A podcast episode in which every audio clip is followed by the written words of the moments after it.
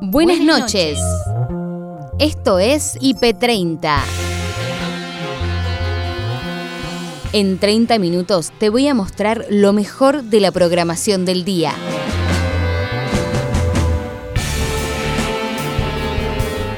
Hoy, en IP Noticias, mediodía, Pablo Cala, defensor de los derechos humanos de la Fundación Hasta Encontrarlos, expresó su preocupación por la crisis social y económica que ocurre en Colombia. Esto no es algo coyuntural, esto viene de antes. En el 2019 ya se estaban generando movilizaciones, protestas sociales, paro, ante las políticas del actual gobierno, en particular frente a tres situaciones. Uno, la no implementación del acuerdo de paz, lo cual profundiza la situación de violencia sociopolítica en Colombia. En Planeta Urbano, la cantante y activista ambiental Connie Isla recordó sus comienzos como cantante. Siempre supe que me quería dedicar a esto y siempre apunté a esto. Lo que pasa es que, bueno, pasan cosas en la vida. Uno cree que es súper fácil llegar arriba y, y, hacerte conocido y después cuando empezás a transitar el camino te das cuenta de que no es así. En IP Cultural, Martín Ron, de pintar a Tevez en Fuerte Apache a muralista top en el mundo. O sea, no es que busque una marca, pero bueno, nada, se están dando oportunidades eh, muy interesantes de edificios grandes, así que estoy ahí superando día a día. En Identidades, Mariana Verón en un mano a mano con el ministro de Defensa de la Nación, Agustín Rossi. Tenemos un ojo mirando la pandemia y otro ojo mirando la economía. Esto es, esto es, eh, esto es así.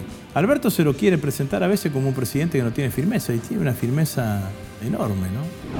En Más IP, la reconocida actriz Liliana Pécora nos contó qué es la risoterapia y nos dio consejos para reírnos más. La risoterapia es algo tan sencillo como eh, divertirte, darte cuenta que estás vivo y recuperar tu capacidad de juego, recuperar al niño interior que está acá en el corazón,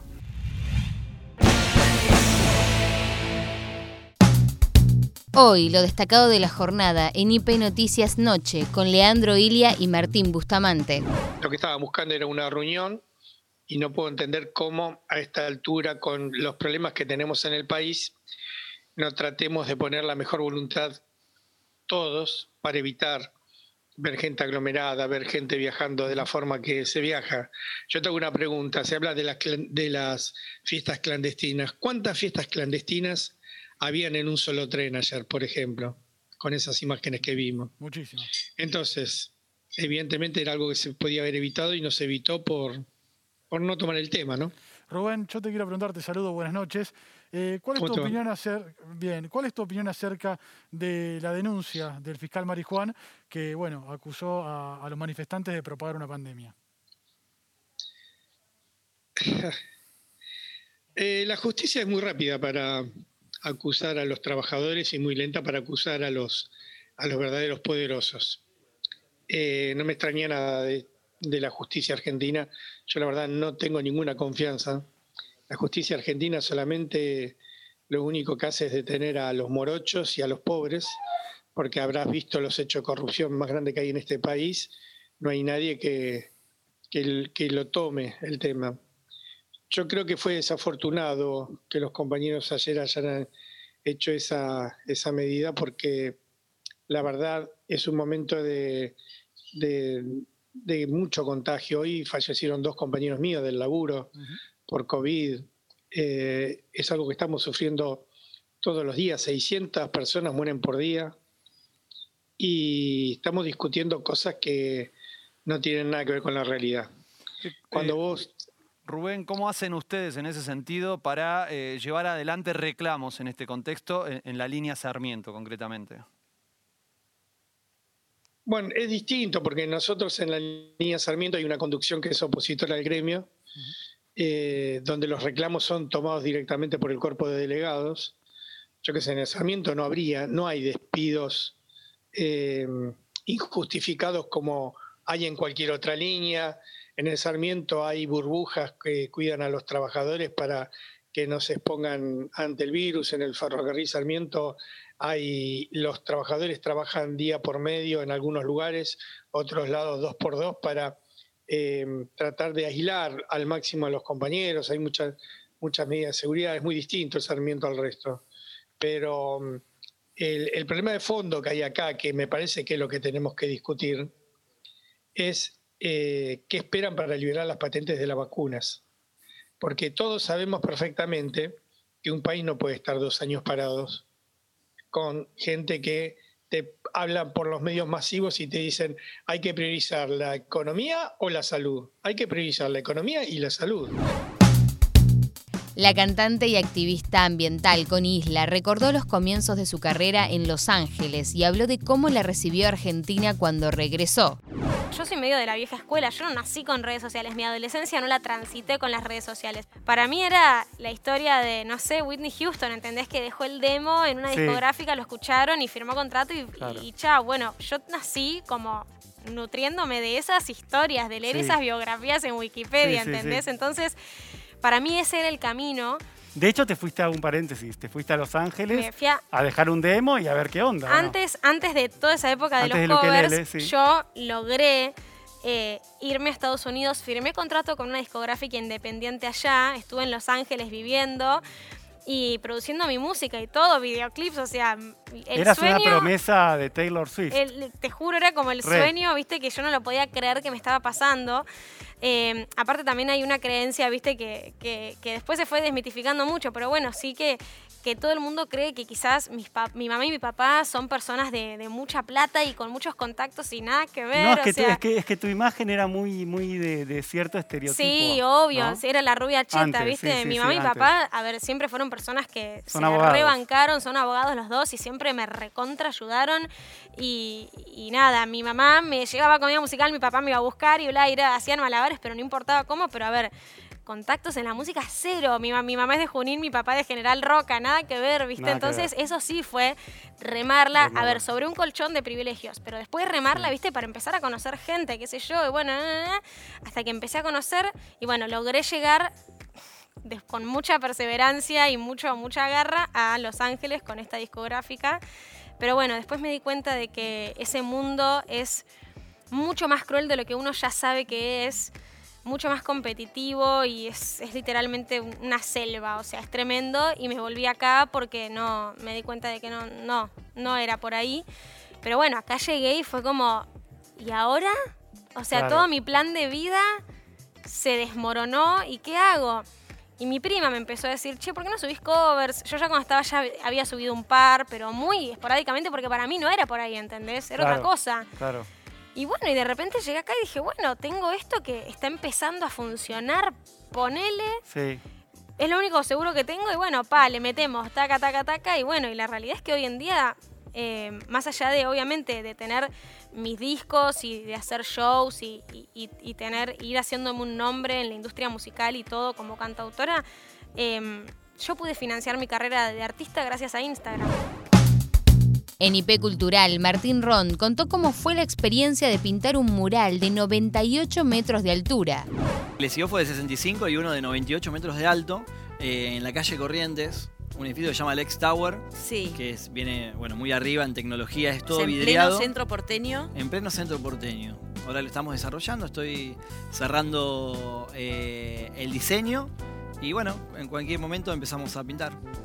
Me imagino cuántos litros de pintura, no sé si tenés un estimado, digo, para hacer un mural de 100 metros de 200, alto. Entre 200 y 300 litros de pintura, Meche.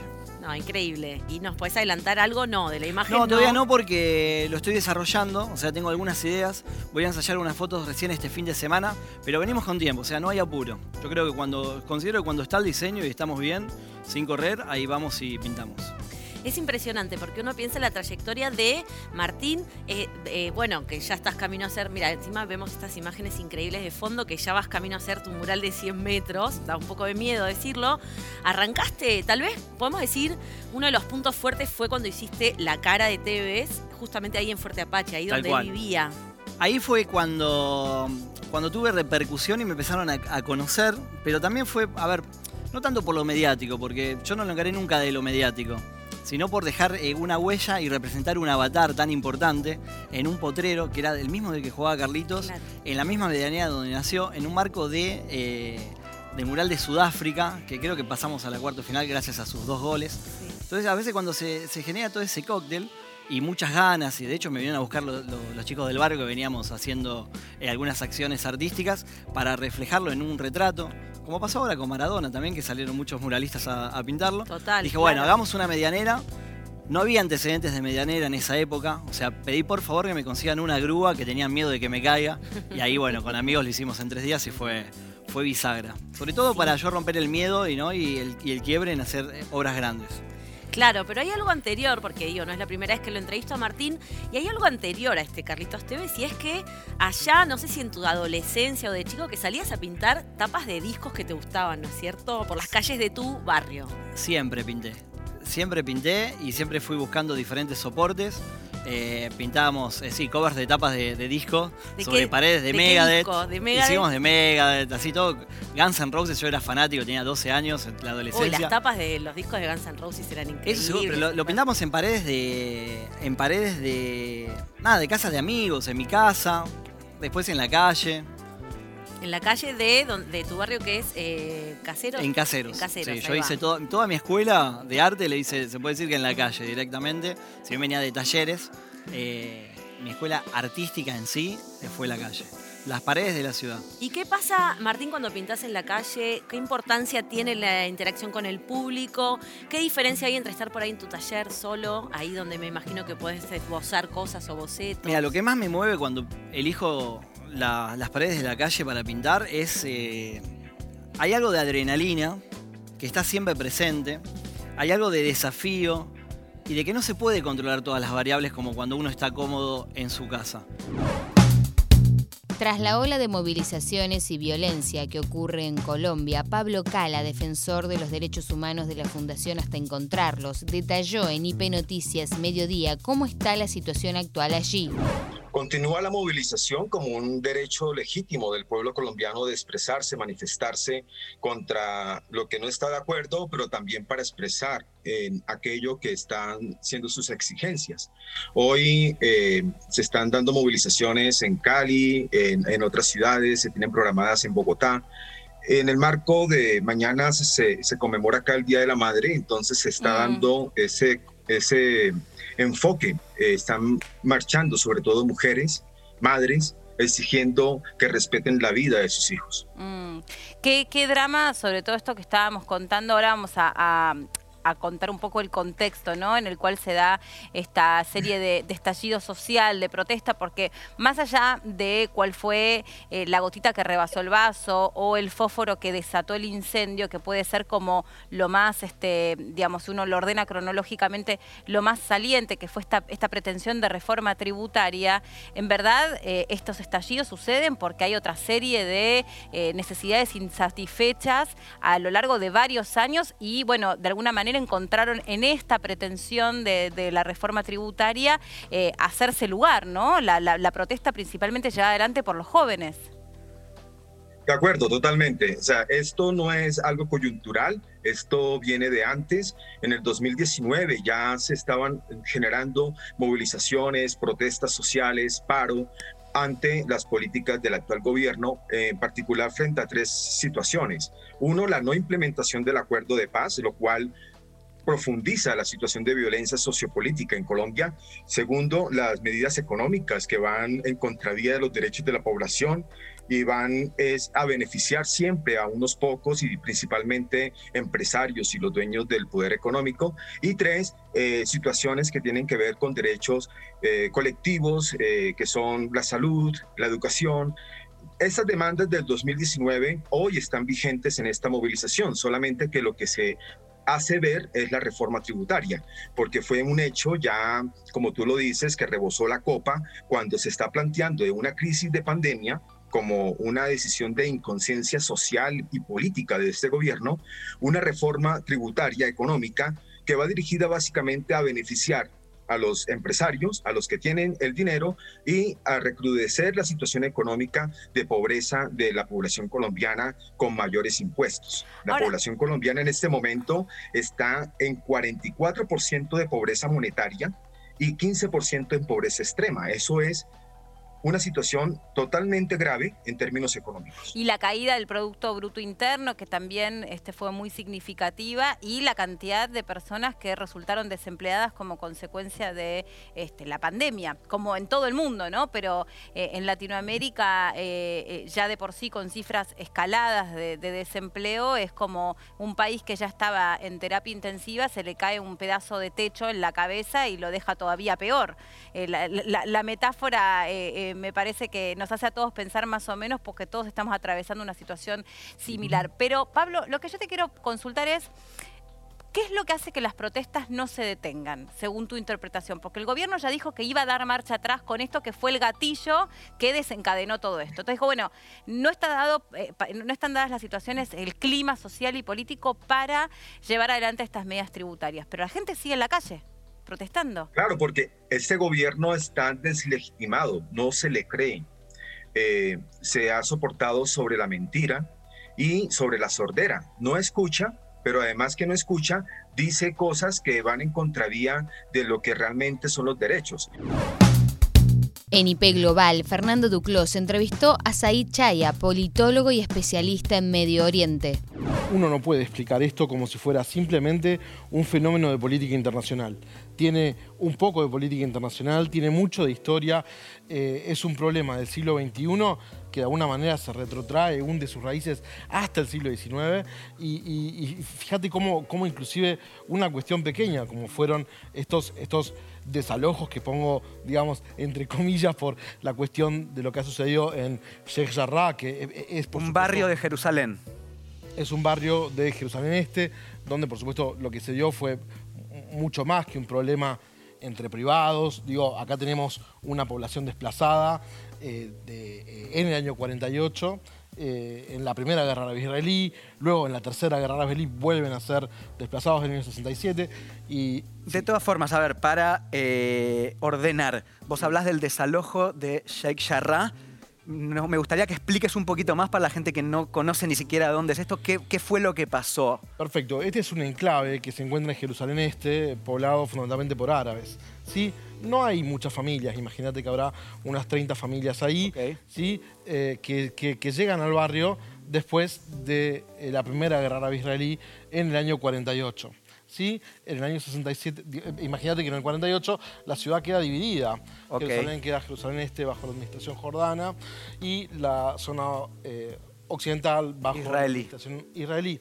¿sí? En el año 67 Israel conquista toda la ciudad de Jerusalén, ¿eh? anexa la totalidad, incluido los habitantes de ese barrio. O sea, los habitantes de Sheikh Jarrah. Claro, o sea, quedan bajo, de alguna manera, administración israelí y en 1970 una ley eh, de eh, la Asamblea Israelí, de la Knesset, permite a los, a los judíos reclamar territorios en diferentes partes de Jerusalén.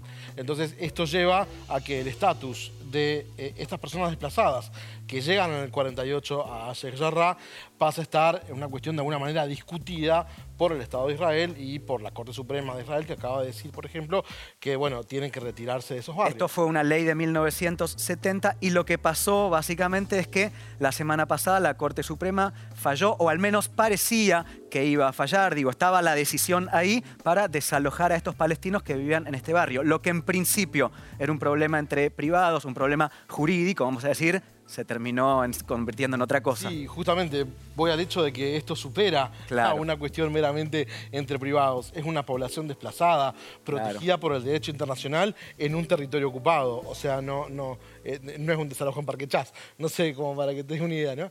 Eh, esto, esto excede con mucho la cuestión. Entonces, esto va a implicar... Este fue un tema, entonces. Este fue un tema, ¿no? Y bueno, esto, esto implica que los ánimos de los palestinos se van a empezar a caldear porque es un tema muy particular el de Sheikh en Identidades, el ministro de Defensa de la Nación, Agustín Rossi, aseguró que al presidente Alberto Fernández le tocó gobernar el país en uno de los momentos más difíciles de su historia debido a la pandemia de coronavirus. Alberto se lo quiere presentar a veces como un presidente que no tiene firmeza y tiene una firmeza enorme, ¿no? Tuvo firmeza para llevar adelante el IBE en un momento eh, que podría haber encontrado argumentos para no llevarlo adelante. No, si estamos en pandemia, es una situación. Cumplió con su palabra y hoy la Argentina tiene interrupción voluntaria del embarazo. Tuvo firmeza para la negociación con los acreedores. Si no, hay que preguntarle al ministro Guzmán, el que sostenía permanentemente las posiciones más duras eh, como para renegociar con los acreedores externos, los acreedores bajo legislación extranjera y después bajo legislación nacional, fue el presidente de la Nación. Tuvo firmeza cuando declaró de, interés público el servicio de cable, de internet, de televisión, de televisión celular. Entonces, ¿de qué estamos hablando a veces? A veces me parece que se construyen discursos, se construyen situaciones que después a la hora de confrontarlo con la realidad no terminan siendo contrastables esas presunciones que, que uno da como frase hecha, digamos. ¿no? Entonces, la verdad que es un presidente que tiene experiencia de gestión, que fue jefe de gabinete de Néstor, que fue jefe de gabinete de Cristina, que conoce, eh, que conoce el Estado, que tiene experiencia política y que le ha tocado una difícil, que es gobernar la Argentina con pandemia. Siempre gobernar la Argentina no es fácil para nadie, digamos, ¿no? Gobernarla con pandemia es muchísimo más difícil. ¿Cómo ves el rol de Cristina como vicepresidenta? ¿Acompaña? Está recontenta Cristina, me parece, como vicepresidenta. Digamos, ¿Ah, sí? Sí. ¿Hablas con ella? ¿La has visto? Sí, hablo. ¿Hablas seguido? ¿Llamas? No, ¿Pregunta? No, si llama para decirme tenés que hacer esto, no, no, eso no hace. Pero si interesa, digo, bueno, ¿te puede llamar alguna vez para...? Sí, sí, me llamó un par de veces.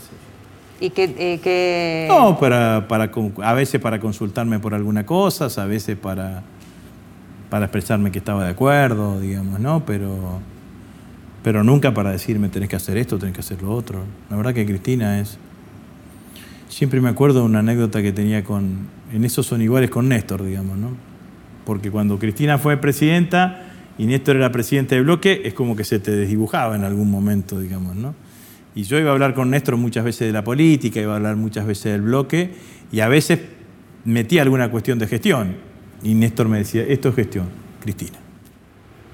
¿No se metía Kirchner en la gestión de Cristina?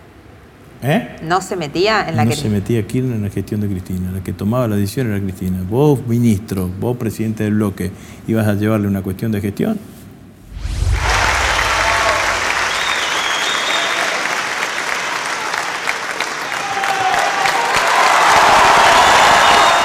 en la crisis de, la 125, donde vos fuiste muy protagonista. ¿No decís que Kirchner no tuvo ahí injerencia? No, bueno, que no. A, a ver, eh, eh, Kirchner siempre tuvo injerencia porque era el líder del espacio, esto sin ninguna duda. Pero no se entrometía en las cuestiones en los ámbitos de decisión que eran propios del presidente de la nación, digamos, ¿no? En eso, en eso claramente. Y Cristina es exactamente lo mismo. Yo no tengo duda que que no debe haber llamado ningún ministro para decirle, mira, creo que tenés que hacer esto, digamos. ¿no? En Más Liliana Pécora nos explicó qué es la risoterapia y nos alentó a no tener vergüenza de nosotros mismos y a reírnos más. Y la risoterapia es eso, reírnos, porque la risa cura, levanta las endorfinas. Endorfina quiere decir morfina interior que genera tu propio cuerpo y te saca los dolores del alma y del cuerpo. Si te duele la cintura y vos te pasás a reír, seguro que en el momento que te estás riendo te olvidas del dolor de cintura. Así que, por favor, a. ¿Cómo llegaste a la risoterapia? ¿Cómo, la descubriste? ¿Cómo llegaste a eso? Yo llegué porque me quedé sin trabajo en la época del Corralito 2001, hace 20 años que lo estoy haciendo, entonces dije, si la montaña no va a Mahoma, Mahoma va a la montaña. Entonces yo dije, tengo que hacer algo yo para trabajar y para darle placer y alegría a la gente y que me vuelva, porque en la vida todo es unida y vuelta. Si yo te pongo cara de mm, y hablo de malas noticias, vos vas a llorar todo el día.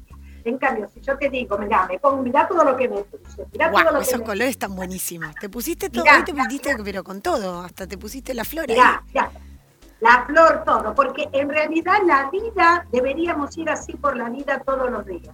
Y si nos dicen loca, mejor loca, loca o loco, porque en realidad esto tiene que ver con, una locura sana, porque una vez que ya estás internado ya no volvés para atrás, ¿eh? ya no salís. En cambio de esta entras y vivís, se te eh, distiende la cara, se te van las arrugas, entra más aire a los pulmones, eh, funcionan mejor todos tus órganos internos. Eh, bueno, tiene miles de beneficios la risa, miles de beneficios y fundamentalmente, insisto, perder el miedo al ridículo y como las, las fotos que estamos viendo son de alumnas que han pasado por el taller de la risa disfrazadas. Ustedes dirán que yo estoy disfrazada, pero en realidad es ropa que yo uso en la vida porque me encantan los colores. Entonces, disfrazarse, ponerse cosas así. Cuando yo le digo a la gente, abrillanta tu vida y ponele colores a tu vida. Entonces ahí estamos viendo pelucas, narices de payaso, pañuelos, cosas que no combinan, rayas con lunares, este, y todo eso, hay caritas felices. Y muy importante, la nariz de payaso. Acá, la que tengo yo en la mano, que me acercaron ahora. Contame, ¿cómo son los ejercicios o cuáles son algunos ejercicios? Porque por ahí la gente nos ve y dice, bueno, pero Lili es una mega actriz, es obvio que ella es histriónica, eh, divertida y no le importa el ridículo, pero ¿qué pasa para una persona que es un poquito más introvertida, que es tímida, eh, que le cuesta eh, esta situación de jugar con el ridículo y sacar la vergüenza? Tiene que saber que la vida es un proceso. Siempre hay un primer día para todos y esperar esperar. Si sos una persona muy tímida, te va a costar más, pero tenés que esperar, tenés que cultivar la paciencia. Cerramos este IP30 de sábado con toda la información deportiva en la voz de Nacho Meroni, Rochi Cuenca, Leandro Ilia y Agustín Belachur en Deportivo IP. Yo creo que hoy por hoy, como está la situación, mm, todos más allá de, de las precauciones que tomen, saben que puede, que puede suceder, le puede suceder a cualquiera.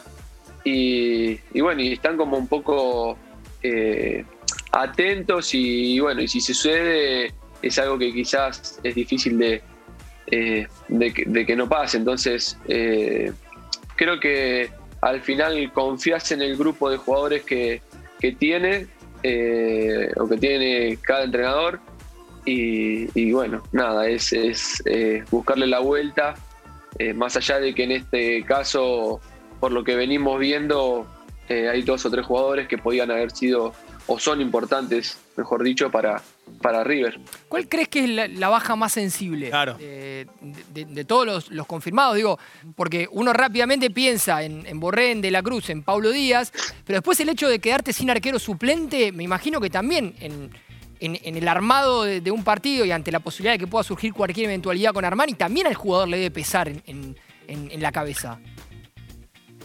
Sí, por supuesto. Yo, a ver, yo creo que Armani igual en este momento no, no sé si estará pensando en eso, imagino que estará eh, ya metido o pensando cómo, cómo será el partido, pero sí, a ver, al final eh, es un plantel y primero antes, antes que nada que tener eh, compañeros que, tengan que, dar un paso al costado, eh, siempre y cuando no se agrave, o sea, siempre es, complicado, uno quiere, con los que va a la batalla siempre quiere, quiere estar y no quieren que falten.